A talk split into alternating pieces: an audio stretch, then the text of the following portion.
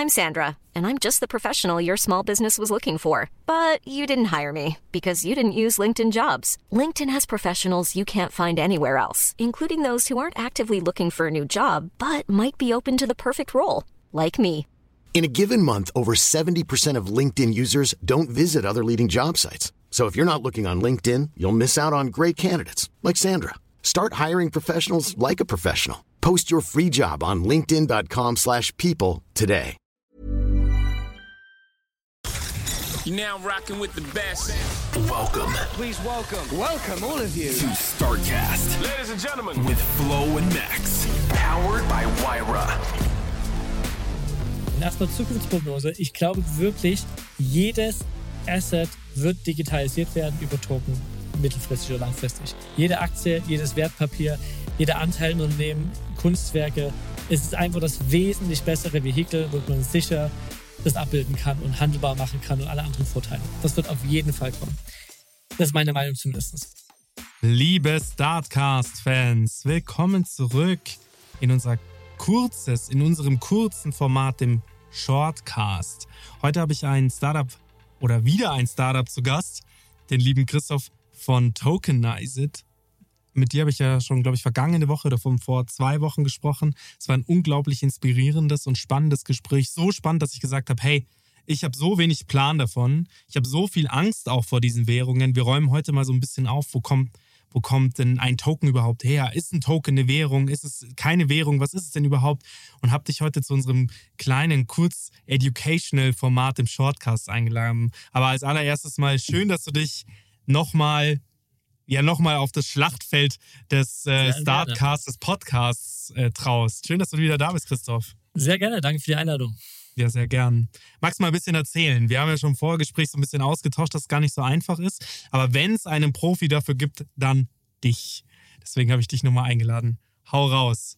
Also, ich werde es versuchen, einfach zu halten und trotzdem alle umfassend, damit wir hier rausgehen mit einer echten Learning und mal schauen, wie ich das schaffe. Aber vielleicht fangen Ja. wir mal ganz am Anfang an. Wenn es ich verstanden habe, wenn es ich verstanden habe, dann ist es schon, dann ist es schon sehr, sehr gut. Und du kretschst einfach dazwischen, wenn das unklar ist. Also, Korrekt.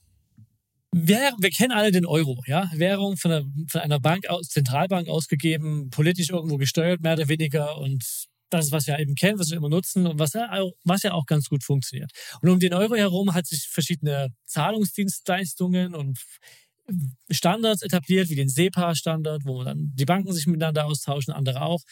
Das kennen wir ja soweit, will ich gar nicht so tief drauf eingehen.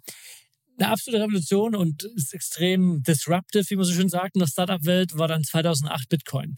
Die Idee zu sagen, wir haben ein elektronisches Geld, die gab es schon eher, ähm, aber diesmal zum ersten Mal in einer Form, dass es keine Entität gab, die ihn ausgegeben hat, kein CEO, keine zentrale Instanz, sondern tatsächlich nur ein technisches Protokoll, was beschreibt, wie das Bitcoin-Netzwerk funktioniert und wie man eine Belohnung dafür bekommt, wenn man mit dran teilnimmt in Form von Bitcoin. Und extrem spannend, sich selbst organisiertes System, wie ich so schön manchmal sage. Und Bitcoin, ich, ich nenne manchmal, ich mag den Satz, Bitcoin ist eine digitale Währung, die eine Blockchain braucht, um zu funktionieren. Die Blockchain steht ja wirklich im Hintergrund. Das ist die Technologie, die man nutzt, damit das Versprechen, es gibt eine digitale Währung und es gibt keine zentrale Einheit, die sie ausgibt, wahrgemacht werden kann. Ein wirklich dezentrales Protokoll. Censorship resistant, keiner kann es einfach manipulieren. Jeder kann transparent reinschauen, wer hat wie viel, jede Transaktion ist public. Das war die große Revolution, wurde dann langsam immer bekannter. Ich bin 2013 drauf gestoßen. Und das war schon sehr politisch und stark ideologisch und sehr libertäres Gedankengut dieser ganzen Community. Das ist Bitcoin. Technisch nutzt sie eine eigene Blockchain, wo es die Standardeinheit in dieser Blockchain ist und kann transferiert werden.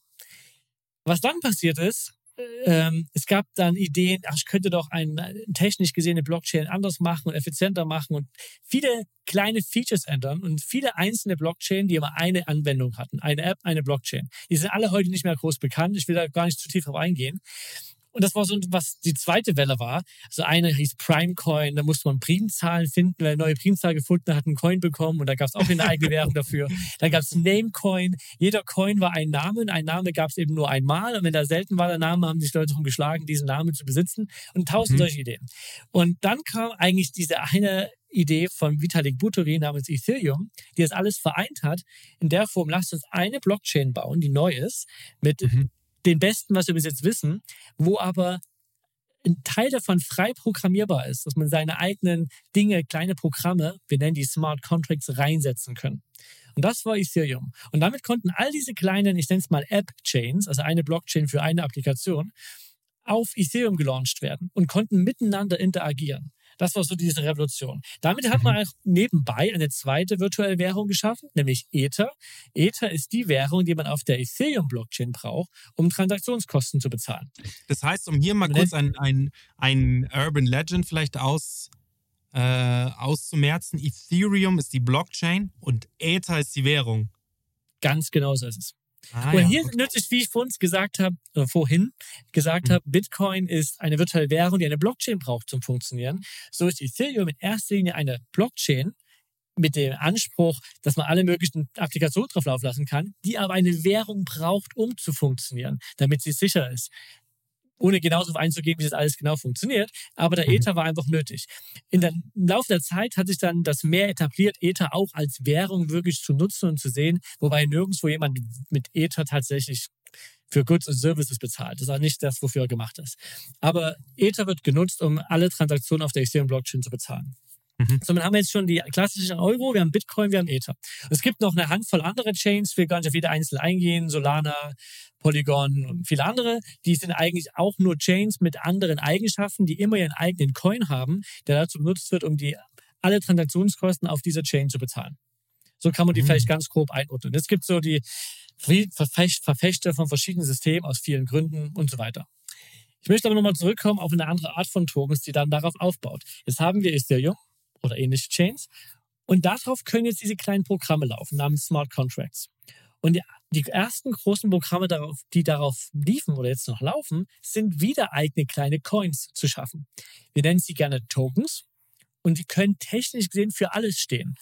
Ähm, es gibt diesen Begriff, nur das vielleicht schon mal gehört hat, der nennt sich E ERC20 Tokens. Das ist nur eine technische Spezifizierung, die alle unter einen eine Haube bringt. Das- damit alle Wallets, alle Exchanges, alle Programme, die irgendwie in Blockchain arbeiten, denselben Standard folgen und alle Tokens, die darauf existieren, anzeigen können. Mhm. Das ist nur das technische Begriff. Aber der Token selbst, es gab dann so eine Ära 2016, 17, 18 von sogenannten ICOs, Initial Coin Offerings, wo Firmen und Projekte oder manchmal Non-Profits einen eigenen Token gelauncht haben und damit irgendwelche Versprechen verbunden haben und angeknüpft haben.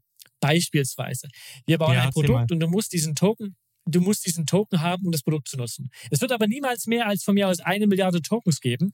Und damit heißt das indirekt, ähm, wenn unser Produkt mehr an Wert gewinnt, mehr Leute es nutzen, wird der Pro Produkt Token wertvoller werden. Und darüber haben sie versucht, Investments reinzuholen.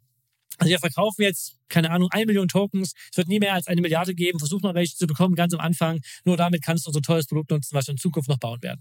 Vieles davon waren leider Scams und Betrüger und sind mit dem Geld weggerannt. Ganz viel Mist passiert. Ein paar wenige Projekte wurden gut. Aber es wurden immer wieder Tokens gelauncht, meistens um etwas zu finanzieren. Aber jeder hatte eine andere Bedeutung. Der eine eben Produktvorverkauf. Der andere war nur, du hast deine Stimmrechte mit, ab, mit zu wählen, was wir da drin machen in unserem Produkt. Ähm, der andere war, wir haben vor, eine eigene Blockchain irgendwann mal zu bauen und wollen dann Mhm. dir dafür neue eigene Blockchain-Coins geben, je nachdem, ob du da einen Token gekauft hast auf der Ethereum-Blockchain.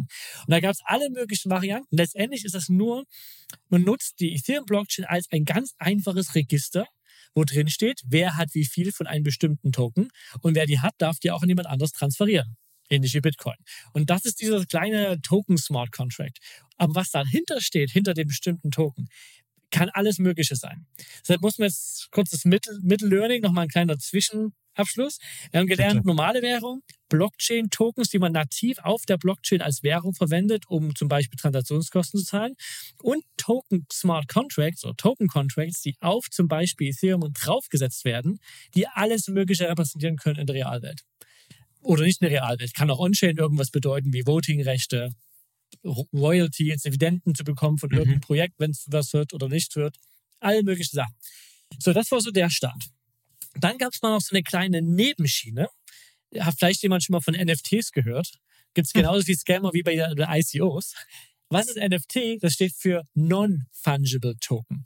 Im Vergleich zu den anderen Tokens, die ich bis jetzt besprochen habe, oder Coins, die waren alle fungible. Das bedeutet, eines genau gleich wie der andere. Wie wenn ich ein Euro-Stück ähm, habe, ob ich das eine Euro-Stück habe oder das andere Euro-Stück habe, spielt keine Rolle. Sie sind ununterscheidbar. Ich kann mit beiden bezahlen, ist völlig egal. Non-fungible Token heißt, es sind unterscheidbar. Und das bedeutet, zum Beispiel Sammelkarten, Kunst, Bilder. Da kann ich nicht sagen, ich habe 1,5 von diesem Kunstwerk, sondern ich habe das eine oder ich habe es nicht. Und da wird mhm. ein NFT oder ein Token an ein ganz bestimmtes Kunstwerk oder eine Eintrittskarte oder was anderes geknüpft, die personalisiert ist und die einzigartig ist. Da geht es ja sogar so weit, dass Leute angefangen haben, sozusagen auch Wohnungen als NFTs zu ähm, verkaufen, glaube ich. Zum Beispiel. Ja, man knüpft jetzt hier ein NFT an dieses Objekt, Wohnung.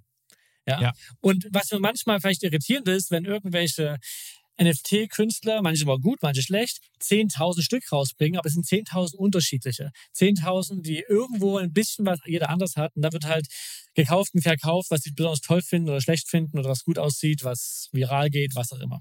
Aber wichtig ist immer, dieser Satz von NFTs, die sind alle unterscheidbar, die sind unterschiedlich. Das ist nicht das eine dasselbe. Das ist so diese Nebensparte, sage ich jetzt mal, NFT. Und ist ungeeignet für Dinge wie Aktien oder Anteile von einer Firma, weil die sollten ja eigentlich alle gleich sein. Dafür sind NFTs eher ungeeignet. Da nutzt man eher diesen anderen Typ von Token. Technisch gesehen ERC20 oder eben ein fungibler Token, der austauschbar ist. Mhm. Jetzt sind wir heute in der Zeit, ähm, jetzt gehen wir das gehen wir mal ganz kurz ins Rechtliche, obwohl man denkt, es hat nichts damit zu tun. Aber es gibt zwei große Kategorien von diesen Fungible Tokens, nämlich Security Tokens und Utility Tokens. Utility steht dafür, dass der Token einen gewissen Nutzen hat. Das ist eher wie so ein Produktvorverkauf. Man kann sich vorstellen wie so ein Gutschein. Hier verkauft man etwas, das ist eine, ein Sachwert, das ist wie ich fahre Amazon-Gutschein zum Beispiel. Wenn man die als Tokens machen würde, wären das Utility-Tokens. Oder wenn ich ein Produkt mache und sage, du brauchst den Token, um mein Produkt zu nutzen, das ist wie mein Produktgutschein, dann ist das ein reiner Utility. Den könnte ich verkaufen, da müsste ich sogar Mehrwertsteuer draufsetzen in vielen Ländern. Und dann kann es einfach geben. Und ich kann den auch ausschütten an meine Community, ich kann den verkaufen, alles gut. Wenn ich aber den Token mit Rechten verbinde, die dem eines Wertpapiers gleichen, zum Beispiel Dividenden einer Firma auszuzahlen, echte Anteile dafür zu geben. Stimmrechte der Firma zu haben, dann sprechen wir von einem Wertpapier. Wir heißt in dem Fall vor allem BaFin, Aufsichtsrecht. Da gibt es ganz andere Regeln dafür, den rauszugeben. Den kann ich nicht einfach so an die Öffentlichkeit verkaufen, ohne recht viele Anforderungen zu erfüllen. Ja, Prospektpflicht und was da alles noch gibt. Diese Anforderungen habe ich nicht, wenn ich einen sogenannten Utility Token rausgebe, wo ich einfach nur jemanden Teil von meinem Produkt verkaufe. Ähm, da muss ich ja keine großen Checks machen, wenn jemand das kauft. Und es gab leider viele Betrüger, die damals 2018, 19, 20 gesagt haben, eigentlich wollen wir ja sowas wie Wertpapier verkaufen, ist aber nicht legal. Also formulieren wir das irgendwie so um, dass wir zwar Tokens rausgeben, um unser Projekt zu finanzieren, aber es sind keine Wertpapiere, es sind irgendwie Utility-Tokens. Da gibt es so einen ganz großen Graubereich und deshalb leider hat die Blockchain-Industrie oder Kryptoindustrie dadurch einen großen Image-Schaden bekommen, weil mhm. man uns sehr oft in Verbindung setzt mit diesen ja, Pump-and-Dump-Schemes oder irgendwelchen Dingen da draußen, wo Leute nur schnell Geld machen wollten, ohne was dafür geleistet zu haben. Das ist ein Problem und es ist nun mal so in einer permissionless Welt, wo jeder alles machen darf, darf jeder auch Mist bauen, weil wir keine eigene ja, Polizei haben, die da irgendwas kontrolliert. Jeder darf eben alles tun. So wichtig, dass man das nicht alles in einen Topf wirft. Ja, ja, ja. total. Wird es da deiner Meinung nach irgendwann mal eine Art Aufsichtsrat, Aufsicht darüber geben? Oder ist genau der, der Sinn oder der Wunsch dahinter, dass es da niemanden geben wird? Nee, es, wer macht's? Also es gibt jetzt ja. keinen Entwickler, der sich das anmaßt, ich tue das jetzt. Das Protokoll ist ja eben einfach da. Es wäre nur der Staat. Und der tut es immer mehr. Also es ist einfach, dass er die Regeln, die bestehen, auch tatsächlich umsetzt oder durchsetzt. Und dabei, solche Dinge sind ja illegal. Der Staat muss da nur durchgreifen. Nur wird oft eben das trotzdem immer in Verbindung gebracht mit Krypto, Blockchain, Tokens. Das ist irgendwie so eine, was, was Scammer gerne nutzen, um irgendwie Leute Geld von Kleinanlegern rauszuziehen. Hier muss der Staat einfach die Rechte, die Gesetze, die er geschaffen hat, umsetzen und durchsetzen. Dann sind die eigentlich auch alle raus. Ja. Aber wir, wir heißt jetzt wir als Blockchain-Community, wir können nicht selber irgendwas in der Richtung tun. Was wäre das? Wir haben jetzt keine, wir können nicht auf der Blockchain jemanden zensieren. Das ist technisch nicht, wie es gedacht ist. Ja, das, jeder kann alles drauf machen. Das ist quasi was wie das Internet selber. Das Internet selber kontrolliert nicht, welche Webseiten da sind. Das macht quasi eine Polizei, die kann dir gerne was runternehmen, wenn du was draufsetzt, was da nicht hingehört. Aber das Internet oder HTTP als Protokoll kümmert sich nicht drum, was du da irgendwo machst. Genauso wie kann die Blockchain sich nicht drum kümmern, was du da tust. Das können nur Behörden obendrauf tun. Mhm. Spannend. Genau. Also so viel zum Utility Token. Ja. Jetzt kommen wir kurz zum Security Token. Ähm, Wertpapier Token kann man sie auch nennen. Das wir, wer den letzten Podcast äh, von uns beiden gehört hat, haben wir über GmbH-Token gesprochen. Ja. Das ist das, was wir zum Beispiel tun. Wir haben die wirtschaftlichen Rechte eines Gesellschafters an einen Token geknüpft. Das heißt, wer diesen Token besitzt, ist wirtschaftlich gleichgestellt mit einem Gesellschafter, der einen Geschäftsanteil besitzt. Wenn man zehn Tokens von einer GmbH besitzt, eben zehn Geschäftsanteile besitzt und so weiter. Damit haben wir einen ja, GmbH oder einen Token geschaffen, der es ermöglicht, Investments zu tun, Mitarbeiterbeteiligung bis hin zu Crowd-Investments oder Crowdfunding, weil eben der Token selbst digital ist und sehr schön einfach weiterzugeben ist, Investments zu machen und die Dinge, die ich gerade beschrieben habe. Das geht wunderbar damit. Und jetzt habe ich ihn rechtlich noch an diesen ähm, den Token mit den wirtschaftlichen Rechten eines Gesellschafters geknüpft. Und damit habe ich eben einen GmbH-Token, der womit jetzt die Ethereum-Blockchain quasi als alternatives Handelsregister agiert, wenn man so möchte. Wo sonst im Handelsregister drin steht, wer wie viele Anteile hat, steht jetzt in der Blockchain drin, wer hat wie viele GmbH-Token und erfüllt ganz konkret diesen Zweck, Investments abzuwickeln oder dein Cap-Table anzuschauen. Hat also überhaupt nichts damit zu tun, ein Blockchain-Coin zu sein, womit man Transaktionskosten zahlt, die Bitcoin oder Ether. Hat überhaupt Ja. keine Nähe. Ich nutze nur die Ethereum-Blockchain als Register, um technisch einen Token abzubilden. Und ich sage jetzt, der bedeutet diese GmbH-Rechte. Und das Mhm. ist die Definition, die wir per rechtlichen Verträgen an ihn geknüpft haben. So kann man das einordnen. Es gibt auch noch andere Wertpapiere für. Es soll wahrscheinlich bald kommen, neues Gesetz, E Das Gesetz gibt es schon, aber eine Erweiterung, dass man bald auch Aktien tokenisieren kann. Noch haben wir es nicht, aber es kommt wahrscheinlich sehr bald. Ähm, direkt aus, mit sauberen Gesetzen dahinter vom Staat, die genau regeln, wie das funktioniert hat. Aber die, das wird auf jeden Fall kommen dann haben wir die wirklich digitale Aktie. Nicht nur jetzt, klar habe ich meine Bank mit einer App und kann da Aktien kaufen, aber so irre das klingt, ist es tatsächlich so. Es gibt noch Ja. irgendwo die Papieraktie und die liegt irgendwo im Safe bei einem Treuhänder und die schreiben nur in ihre Datenbank, für wen der Treuhänder jetzt diese Aktie hält. Wenn sich digital auf der Bank-Webseite der Besitzer geändert hat, heißt es nur, der Treuhänder hält jetzt für den. Aber es gibt immer noch diese Papieraktie. Und die würde dann ersetzt werden mit einem Token statt einer Aktie, womit man sich die ganzen Treuhändergebühren spart und viele andere Prozesse wesentlich schlanker und einfacher gestalten kann. Spannend. Gut, das war vielleicht so mal eine Kurzzusammenfassung. Ich hoffe, Sehr es war nicht zu wo- schnell und trotzdem wo- tief genug. Ja, genau. Und wo seid ihr jetzt da auf dieser Landkarte? Wir sind ganz klar ein Security-Token mit dem GmbH-Token. Wir sind ein Token, der quasi einem Wertpapier entspricht. Wir machen uns technisch die Vorteile einer Blockchain zunutze, indem das Register existiert, wo man kann einfach einen Token von A nach B transferieren. Ich kann sehr technisch sauber ein Crowdfunding abwickeln, wo ich vielen Menschen erlaube zu investieren und das On-Chain abbilde. Das geht alles sehr, sehr schön damit. Ähm, aber wir kommen natürlich nicht drum herum, aufsichtsrechtlich die Anforderungen zu erfüllen. Das heißt, bei Kleinanlegern müssen wir ein Wertpapierinformationsblatt ausfüllen, an die BaFin schicken. Wir müssen eine Angemessenheitsprüfung machen, dürfen die so viel investieren, verstehen die das Risiko dahinter, was sind die Grenzen, wie viel darf die Person investieren. All diese Dinge, die wir aufsichtsrechtlich tun müssen, tun wir in dem Fall auch. Beim Utility-Token müssten wir das nicht. Aber wir sehen den GmbH-Token ganz klar als ein wertpapierähnliches Konstrukt und nutzen das dafür. Sehr cool. So. Gibt es jetzt von deiner Seite aus so Dinge, die du vielleicht unseren Zuhörern da, was das gerade angeht, noch erzählen möchtest? Also gerade so, wie sieht die Zukunftsperspektive aus? Was wird da noch alles kommen? Vielleicht so ein Vorausschauen, weil wen kann man eher fragen als dich, der sich 24-7 damit beschäftigt? Und was kannst du den Leuten auch so ein bisschen die Sorge und die Angst auch vor dem Ganzen nehmen? Weil, wie du es eben sagst, Ja. Scam ist ein riesengroßer Bereich und man mag das ja gar nicht glauben, wie viele Leute da, da tatsächlich immer wieder drauf reinfallen, aber meine Mutter, erst vor kurzem, das ist jetzt, das ist jetzt ein ganz anderes Feld, aber ganz vor kurzem hat meine Mutter wohl eine SMS gekriegt mit: Mama, ich habe mein Handy verloren, bitte überweis mir 6000 Euro. So. ähm, und meine Mama schreibt mir auf WhatsApp: Mein Gott, schon wieder dein Handy verloren. Und ich schreibe so: Nein, ich habe mein Handy nicht verloren. ja, so. Ja. Und das war eine sehr witzige Geschichte, weil dieses Scamming tritt öfter ein, als man denkt. Auch bei Leuten in meinem Alter, bei, bei, bei älteren Leuten. Wie, was ist da so deine Prognose, was das Ganze angeht?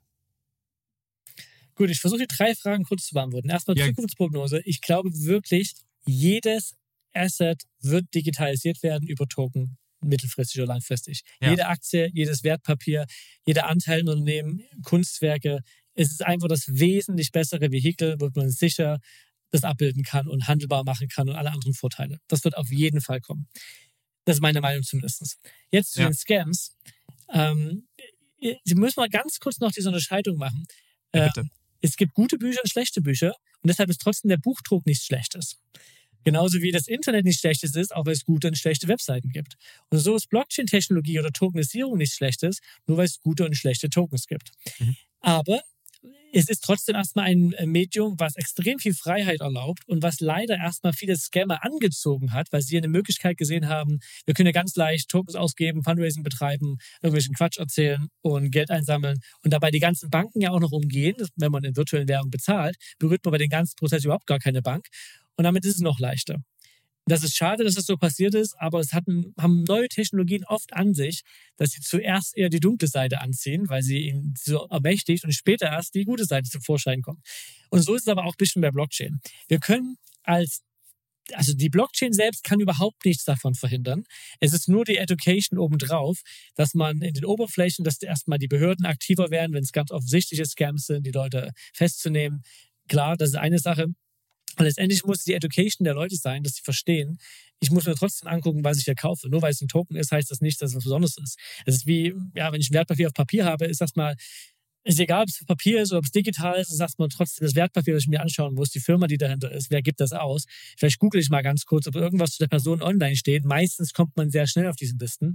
Wir als Industrie im Allgemeinen haben eine Sache getan, die schon ganz gut funktioniert. Wir haben so Scam-Listen und das Schöne ist, wir haben da auch also Ethereum-Adressen drauf und immer mehr Wallets benutzen die und warnen dich dann davor. Die sagen, du hast gerade vor, eine Transaktion zu machen an einer Adresse, die wir auf unserer Scam-Liste haben. Willst du das wirklich? Oder willst du nochmal schauen, ob da nicht vielleicht doch dubios ist? Das sind natürlich Dinge, die man sehr schön auf der Ethereum-Blockchain machen kann, diese Scam-Listen zu führen. Das ist momentan wahrscheinlich das effektivste Mittel, aber das Wichtigste ist immer noch individuell prüfen, was man hier wirklich tut, nichts tun, was man nicht versteht, wo man die Leute nicht auch wirklich kennt und dann nicht irgendwo reinfallen auf solche Projekte. Ah, Ich bin einfach immer wieder begeistert, wenn ich mit, ähm, mit so Profis spreche, mit Leuten, die einfach wissen, was sie tun. Das, das gibt mir immer wieder ein gutes Gefühl. Und was ich auch schön finde, ist, dass du eine so eine hochmodernen Fortschritt so, sag ich mal, so konservativ beschreiben kannst, dass alle das verstehen. Und konservativ ist in dem Sinne gar nichts Negatives, sondern ich glaube, um die Leute von, von derartigen Dingen zu überzeugen, brauchst du mehr, brauchst du ein bisschen mehr ähm, Jahre noch und auf der anderen Seite ein bisschen so konservative, dass du sagst, hey, aktuell ist es auch nicht anders. Die Leute versuchen dich egal. Du wirst zehnmal am Tag angerufen von irgendwelchen Bankberatern. Das ist eigentlich nichts anderes, als wenn irgendeine Scam-Mail reinkommt. Nur, dass du bei diesen Bankberatern oder bei diesen Beratern das nicht gleich hinterblickst, weil das ja ein Mensch ist. Dem vertraust du ja erstmal. Bei solchen Scam-E-Mails kannst du ja eigentlich relativ zügig rausfinden, ob Apple dir wirklich schreibt, dass du dein Passwort ändern möchtest oder Facebook oder sonst irgendwer oder irgendwer anders, indem du einfach oben auf die Mailadresse klickst. Und ich bin ähm, sehr begeistert, dass es euch gibt. Ja, wir geben uns Mühe. Aber ich bin super zuversichtlich, dass das in der Zukunft Leute verstehen werden. 1995, 98 wusste auch keiner, was eine E-Mail ist, was ein Server ist, was, was das alles bedeutet. Heute ist das einfach nur Alltagssprache. Und so glaube ich auch, dass in zehn Jahren jeder weiß, was ein Token ist, äh, was dein Wallet ist und auf welcher Blockchain man gerade operiert. Genauso wie ich weiß ja heute, was ein Server ist, was eine Website ist und was eine E-Mail ist. Ja, ja, zu 100 Prozent. Glaube ich auch. Cool. Gibt es noch irgendwas in dieser ganzen Geschichte der Währungen und den Token und, und so weiter und so fort, die du erzählen möchtest? Ich möchte vielleicht als futuristischen Ausblick einmal zwei Begriffe noch Ja, gerne. bringen. Wir haben mit Ether, wenn man so möchte, programmierbares Geld geschaffen. Das, das, den, den Begriff muss man dreimal in seinen Kopf verdauen, was der bedeutet. Wir kennen bis jetzt immer so Cash, ja, und das ist auf die Hand. Aber was ist, wenn ein Programmierer einer Maschine, vielleicht sogar ein AI-Agent, quasi sowas wie ein Konto geben kann und er kann selbstständig Geld bekommen, ausgeben, if this, then that, wenn Bedingung A erfüllt, dann schickt Geld von A nach B. Darauf basiert so ein bisschen diese neue DeFi, Decentralized Finance Welt, die wir in der Blockchain-Industrie gerade bauen. Wahnsinn, was damit möglich ist mit sogenannten programmierbaren Geld. Und jetzt mit den GmbH-Token oder Security-Token habe ich sowas wie programmierbare Anteile. Ich kann sagen, wenn Leistung A erfüllt, dann gebe ich Ihnen fünf Anteile zum Beispiel. Oder wenn ein Nutzer sich angemeldet hat auf meiner Plattform, bekommt er als Belohnung 0,01 Tokens, also wir Anteile. Und ich habe auf einmal diese Möglichkeit, programmierbare Anteile. Was ist damit möglich? Weil wir vorher so ein Asset hatten, was so langsam war, was nur beim Notar irgendwie änderbar war, wie viel Mhm. Anteil der GmbH hat. Und ich jetzt komplett frei meine Community beteiligen kann, um zum Beispiel Netzwerkeffekte zu bekommen. Also ich, ganz, ganz konkretes Beispiel. Was wäre, wenn ich einen Airbnb-Konkurrent aufsetzen will, wo mir alle sagen würden, bist du wahnsinnig, dieser Netzwerkeffekt von Airbnb, die Anzahl Nutzer überkommst du niemals. Ja. Was ist aber, wenn ich bei meiner neuen Firma sage, 80 Prozent meiner Anteile gehen an alle jetzigen Airbnb-User, die die Plattform wechseln und die bekommen natürlich auch dann die Fees und so weiter und ich behalte nur 20 Prozent davon. Habe ich damit vielleicht eine Chance, den Netzwerkeffekt zu bekommen, weil ich den Anreiz so groß setze für die Airbnb-Hosts und Ja. dann sind die neuen Hosts alle auf einer neuen Plattform, davon gehört mir zwar nur noch 20 Prozent, aber die ist trotzdem Milliarden wert. Also Ja. das könnte damit möglich sein, wenn ich sowas wie programmierbare Anteile habe, womit ich solche Spiele spielen kann oder solche Incentive Games, Anreize schaffen. Und was damit noch alles möglich sein wird in der Zukunft, das kann man versuchen, sich auszumalen. Saugeil. Ja, Vielen, das vielen vielleicht als Dank. Perspektive. Ja, lass uns, der, lass uns der Zukunft nicht im Weg stehen, denke ich mir da immer. Lass uns der Zukunft Hand in Hand nicht im Weg stehen, weil wenn die guten Menschen an der Zukunft arbeiten, wird es auch keine schlechte Zukunft geben. Das ist das, was ich denke. Ja, wenn man sich immer aus Angst zurückhält Richtig. und auch die guten Leute sich aus Angst zurückhalten, dann gibt es andere Menschen, die das machen, aber den, den Fortschritt wirst du nicht aufhalten können. Deswegen lasst uns alle zusammen Hand in Hand in die Zukunft gehen und der Zukunft nicht im Weg stehen, weil sie wird sowieso kommen, ja. Ähm, in welcher Form auch immer. Ey, Christoph, du hast es auch wieder geschafft, den Rahmen unseres 10-Minuten-Shortcasts um eine Viertelstunde zu sprengen. Vielen, vielen Dank, dass du dir die Es Zeit genommen 10, hast. ich dachte, es waren 20. Das Naja, wir sagen mal so irgendwas zwischen 10 und 20 und orientieren uns irgendwo Okay. da. Aber ich muss, ich muss dieses Format neu aufsetzen, weil es hat noch keiner in 10 Minuten geschafft und ich möchte das auch ehrlicherweise gar nicht. Ich möchte mich mit den Leuten immer unterhalten und so lange schnacken, wie es auch irgendwie nur geht. Aber auf der anderen Seite denke ich mir, jetzt haben wir ja schon Podcast aufgenommen, da hast du dir schon eine Stunde Zeit genommen.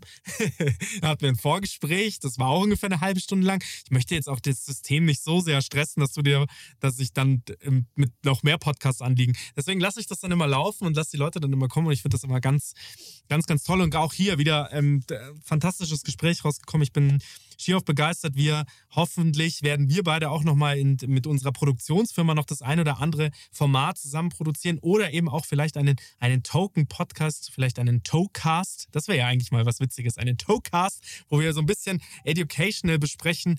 Ähm, d- ja, und auch so ein bisschen mal so besprechen, gerade du auch mit deinen Kunden vielleicht besprichst, warum gehen die in den Switch auf. Aber das ist Zukunftsmusik. Lieber Christoph, tausend Dank. Schön, dass du da warst. Sehr gerne. Mach's gut. Bis dann. Ciao, ciao. Ciao. Thanks for listening to this episode of Startcast with Flo and Max, powered by Wyra.